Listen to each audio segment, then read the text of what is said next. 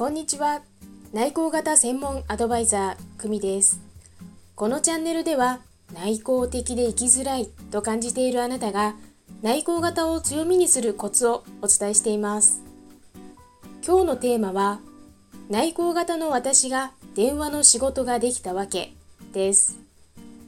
内向型さんの中には言葉がうまく出てこない。話すことに苦手意識があるという方も多いです。その内向型の私が話している様子を見た方が、とても内向的には見えないとおっしゃることがあります。それは3つの理由があります。言葉に興味関心がある。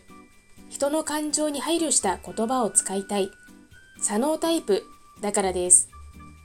電話対応の仕事をしていっても、他の方で上手な対応を聞くと感動して私もすぐに真似をしていました。フレーズ、話すスピード、間の取り方、感情が伝わる抑揚の使い方です。近くの見本から真似る、内向型さんの参考になれば嬉しいです。お知らせです。内向型を強みにする60分無料お試しコーチングをしています。概要欄のリンクからご連絡くださいね。それではまた。